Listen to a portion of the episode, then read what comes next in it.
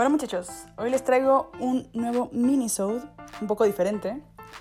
En este minisode eh, surgió un tema porque surgió una situación en mi vida en la cual este, se me ocurrió una idea como de un proyecto que podía hacer en colaboración con, con otra empresa. No es una super macro empresa, pero bueno, es una empresa que como que sus valores encajan perfectamente con los míos, trabajan con jóvenes y todo eso. Y pensé que la idea que tengo les podría servir y que podemos trabajar juntos. Mi problema es que siento que soy muy mala para vender proyectos, o sea, como que nunca logro, quizás logro como que dar el speech o la idea, pero nunca logro que se haga en realidad, o sea, como que siempre se queda a medias. No sé por qué, o sea, como que, no sé, pero bueno, ah, siento que hay personas a las que les viene muy natural esto, y hay personas a las que se les complica un poco más, como a mí. Y como ahora siento que la verdad tengo posibilidades con este proyecto porque siento que es como de las cosas que las piensas y es como tiene todo el sentido del mundo. O sea, si no pasa, que no quede en mí. O sea, que sea como porque hubo una causa de fuerza mayor. Y entonces decidí como que acudir a mi mejor amiga Janet, que ella pues en su día a día está todo el rato como vendiendo ideas, está haciendo propuestas y pues que tienen que ser aceptadas o no y que ven que si se realizan o no. Entonces siento que, por ejemplo, ella en este caso se le da súper bien todo esto y viene de una manera muy natural y yo como que me falla. Entonces decidí pedirle como consejo y pues también aproveché para innovar en este podcast y compartirles unas notas de voz con mi amiga en la cual hablamos un poco de este tema y pues en lo cual me paso unos cuantos tips que quizás les pueden servir a ustedes. Espero que les guste. Hola Jane. ¿Cómo está? Necesito tu ayuda. Haz de cuenta que hay un proyecto que, que quiero, como, quiero vender. Es una idea que quiero vender como a una empresa o a alguien que le, o sea, que le pudiera interesar para que trabajemos juntos. O sea, mi idea es como trabajar con alguien más. Tú ya sabes quién, pero aquí para temas del podcast y no spoilear cosas, no voy a decir como nombres ni no voy a entrar en detalles específicísimos. Quizás más adelante, si sale, les contaré, pero ahora no. Este, y es de cuenta que ya tuve un primer acercamiento, ¿no? sé, yo tenía esta idea que, que quiero hacer, un proyecto que quiero hacer, que me encantaría colaborar con ellos. Y ya contacté con una persona que tenía yo como por medio de Instagram. Logramos hacer como que una cita por Skype.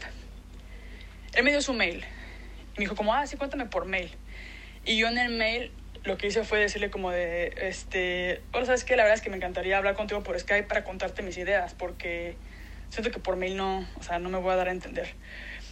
Entonces ya como que por fin, fue medio difícil como que hacerlo de la cita, pero al final lo logramos.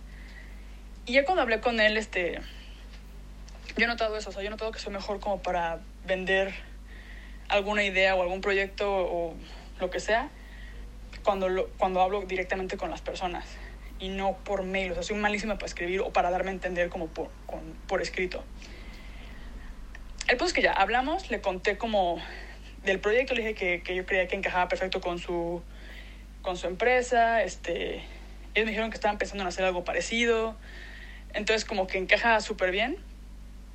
Le di ideas, le conté como el, como el por qué es importante, por qué me gustaría este, colaborar con ellos. Y, y, pues básicamente lo que les puedo aportar también le, le, conté eso, ¿no? Y él me dijo así como de, oye, está súper bien, no sé qué, me late, pero tengo que hablar con marketing, tengo que ver qué onda con, como con los meros meros, por así decirlo. Yo te aviso qué onda. Me dijo, yo te aviso y este, y vamos viendo. Y dice, recuérdame, recuérdame el, las siguientes semanas para ver, pregúntame, porque yo estoy muy ocupado, estoy haciendo muchas cosas y necesito que, como que depende que me recuerdes. Entonces quedamos en que yo le iba a mandar como que unas propuestas de otra cosa, que no es tanto este proyecto. Y estaba pensando que quizás, como que no debería dejarlo ahí como de que él lo venda, sino que de alguna manera insistir o de alguna manera darle a entender como que sigo súper interesada y pensé que quizás estaría bueno mandarle como en el mail aprovechar y mandar un PDF como con la propuesta ya pero escrita. Pero bueno, el punto es que realmente estoy emocionada. Creo que hay como que una oportunidad. Creo que el proyecto encaja perfecto como con lo que ellos quieren, pero me da miedo cajetearla y me da miedo como ser súper intensa o como que se me escape de las manos esa oportunidad. Y tú que has tenido como una buena experiencia como pues pitchando proyectos, vendiendo ideas y cosas así, vendiendo series o todo eso, dije yo creo que Janet es la persona perfecta para amor darme consejos sobre esto, sobre como literal qué harías tú en mi caso y quizás si pudieras compartirme como ejemplos o anécdotas que te hayan pasado a ti como intentando vender una idea o un proyecto a una empresa o para colaborar con alguna empresa, ¿no? Entonces he hecho muchas colaboraciones este, con, pues con un buen de empresas o con un, tú, tú trabajas colaborativamente, o sea, haciendo documentales o haciendo series o haciendo videos para Pedro Reyes o todo esto. Entonces, para mí es como, ¿cómo logras vender algo así o sea, ¿cómo logras hacer que la gente diga, va, le entro, te voy a pagar, quiero colaborar contigo y este y hagámoslo? Entonces, no sé, a ver qué, qué anécdotas tienes, qué darías tú, qué me recomiendas para aprovechar esta semana y hacerlo. Y ya si no me lo dan, culparte a ti de todo. Hola Pau. Escuché tu mensaje y qué bueno que piensas que tal vez te pueda ayudar en algo. Espero que lo que te voy a decir te sirva. Para mí hay como dos tipos de clientes que no son como exclusivos em, y que pueden ser también como dos tipos de etapas en lugar de dos tipos de clientes diferentes. Y es uno que es como una relación un poco más personal y otro que es una relación un poco más corporativa, ¿no? Entonces te voy a dar un poco como ejemplos de cómo me ha funcionado a mí eso. Em, por ejemplo, ahorita eh, acabo de vender una serie para una empresa grande, pero el trato fue directamente con el dueño de la empresa, porque a pesar de que es grande, pues sigue siendo familiar.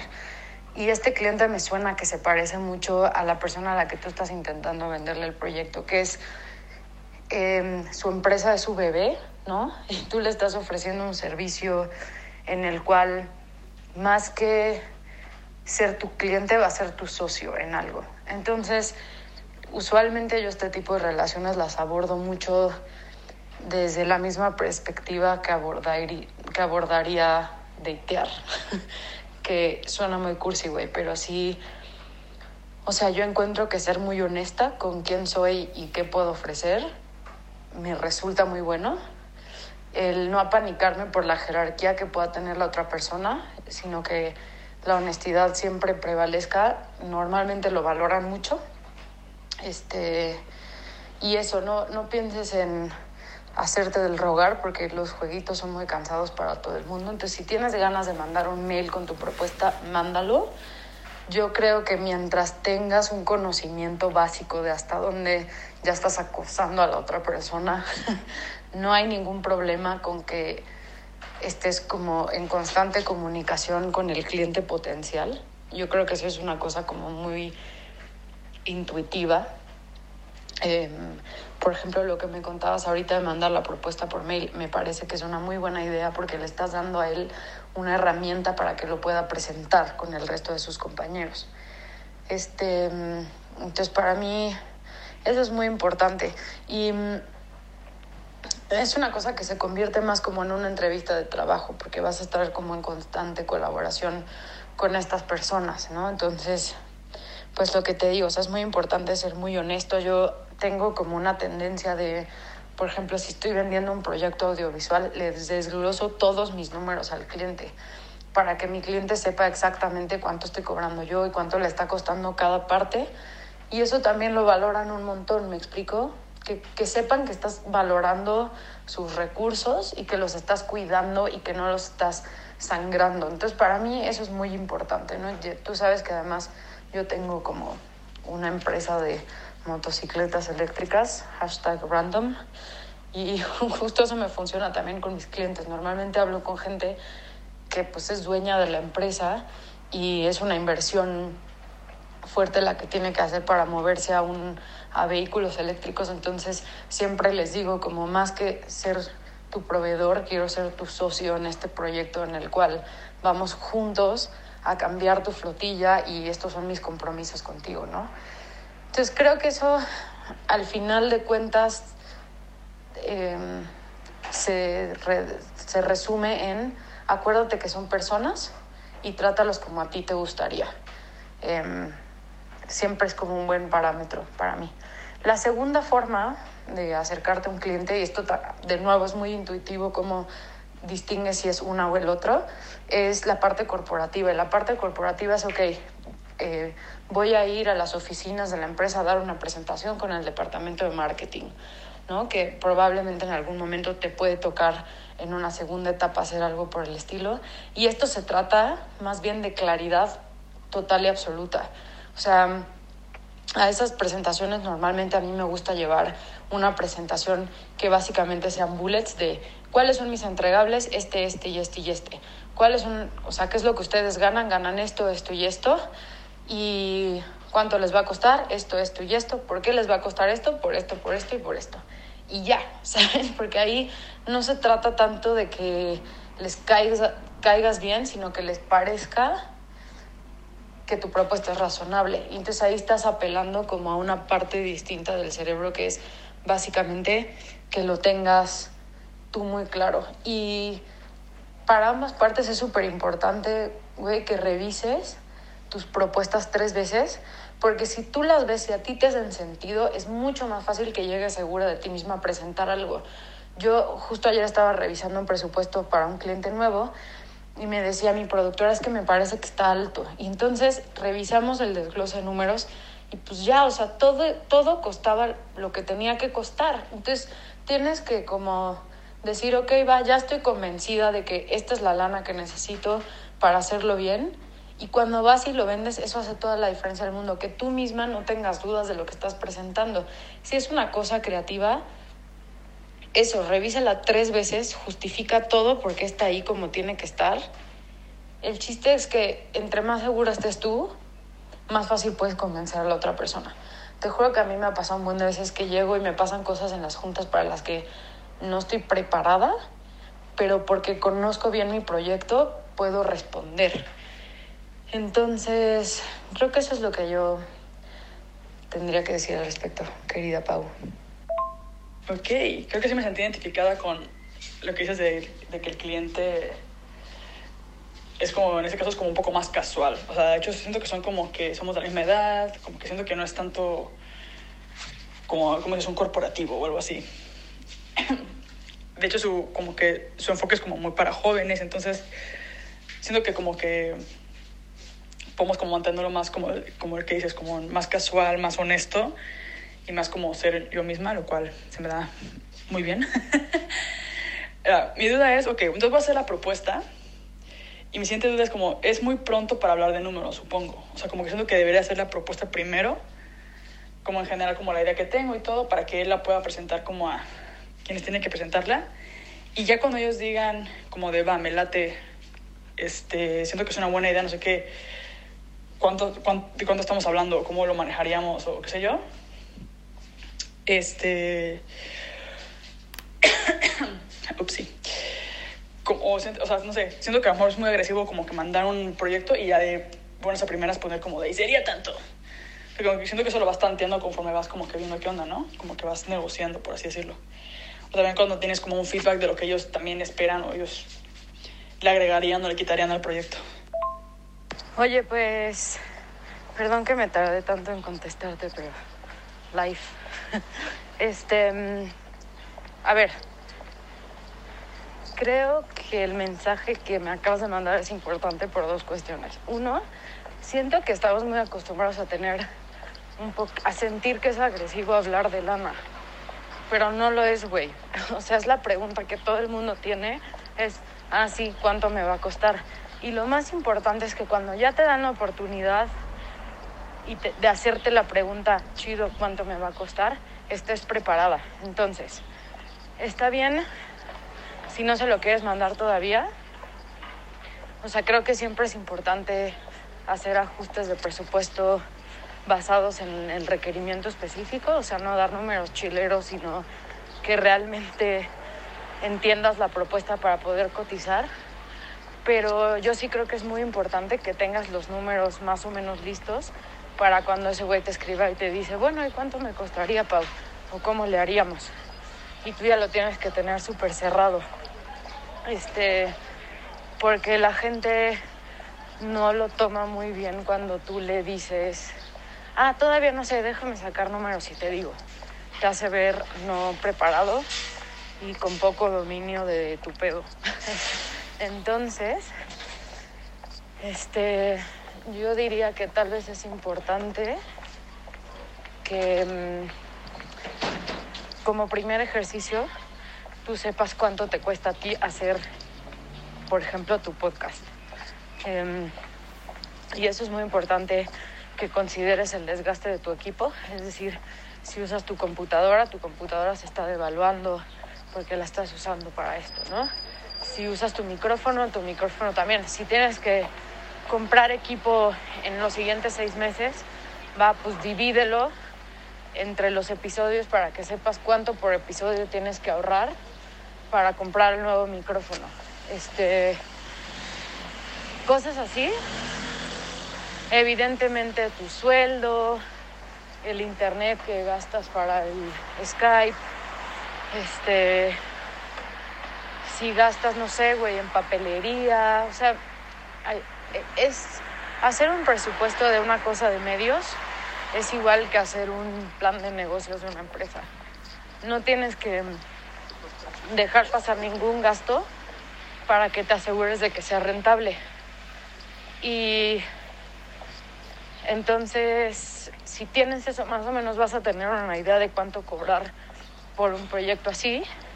Y si son socios, pues lo ideal sería que se dividan, ¿no? este, que se dividan los costos y ellos paguen una parte y tú digas, bueno, pues yo absorbo esto.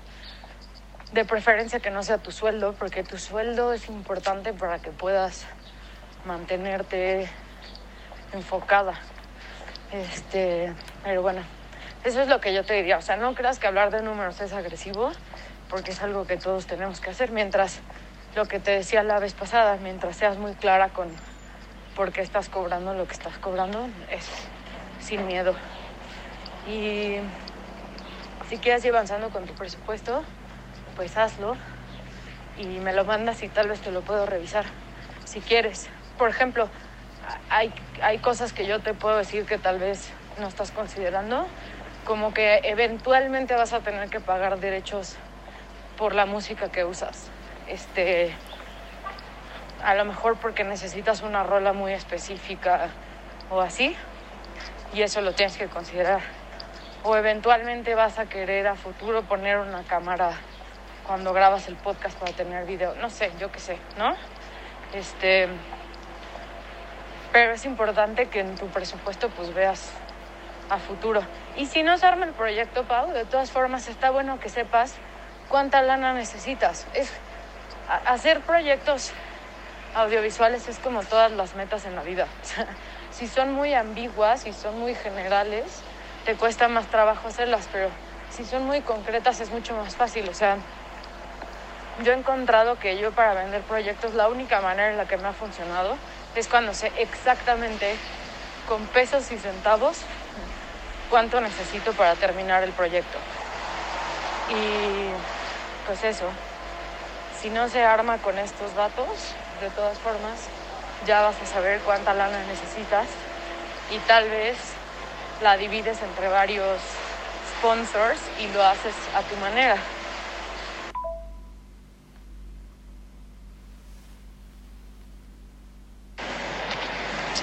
Hola, dude.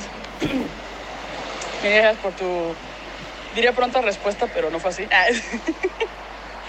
eh, bueno, está súper bien. Entonces voy a hacer eso. Ya, la verdad es que ya, ahora acabo de mandar como que la idea, como muy grandes rasgos, le mandé como que la propuesta. Porque realmente siento que necesito como hablar con ellos para hacerla como, como Dios manda. Y a partir de eso ya podría sacar los costos. Pero está bueno como ya tengo una idea de, de lo que necesito y pues ya puedo ir menos desglosando la, este, los costos del proyecto y te lo mando para que me lo revises. Eres un amor. Love you. Bye bye. Bueno, muchachos, espero que les haya gustado este episodio.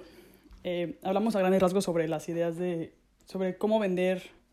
Quizás la palabra no es como cómo vender, sino como cómo cerrar un deal o cómo cerrar un proyecto este, en colaboración con alguien más. Y, y nada, la verdad es que por ahora está en proceso, no sé qué vaya a pasar. Ahora ya mandé como que las ideas, todavía no me contestan, entonces estoy como de que todo puede suceder. Pero también, si no sale, no me voy a agüitar. Sé que hay situaciones en las cuales, pues como que no puedes como controlarlo. O sea, como que dependen muchos factores, quizás no es un buen momento, quizás la otra persona está muy ocupada o ahora no, no encaja en sus planes. Y hay veces en que las cosas como que se alinean, alinean, alinean, alinean. Y bueno, y que todo se acomoda y que al final, pues las cosas como que, como que salen. Entonces ya veremos qué pasa. Espero que les haya servido algo de lo que escucharon aquí. A mí sí me sirvió bastante, sobre todo la parte como de entender... Porque siento que por un lado es eso, como presentar la idea y que la acepten, y por otro lado ya es, o sea, que les parezca buena idea y que trasciende como una propuesta real, como económica. Y ya una vez que logras hacer la propuesta real económica, lo que se hayan hecho sobre tener bien claro por qué, para qué, o sea, de dónde viene el dinero, por qué ocupas ese dinero, en qué, o sea, distribuir bien y desglosar súper bien como que todo lo que conlleva el proyecto económicamente. Siento que es como súper lógico, o sea, como que cuando lo dijo fue como súper lógico. Pero oye, ¿tú qué sabes? A lo mejor a veces no se ocurren estas cosas, ¿no? Entonces, es bueno saber eso. Espero que les haya servido y nada, nos vemos en el próximo episodio. Chao. Potata, ¿se escucharon que estuvimos como súper agitadas? Bueno, sobre todo yo. Es porque con el embarazo ya no puedo respirar últimamente, entonces ha sido un rollo escribir sin agitarme, sin, digo, mandar notas de voz sin agitarme, pero bueno, es un como side effect del embarazo, del embarazo. no crean que me estoy muriendo.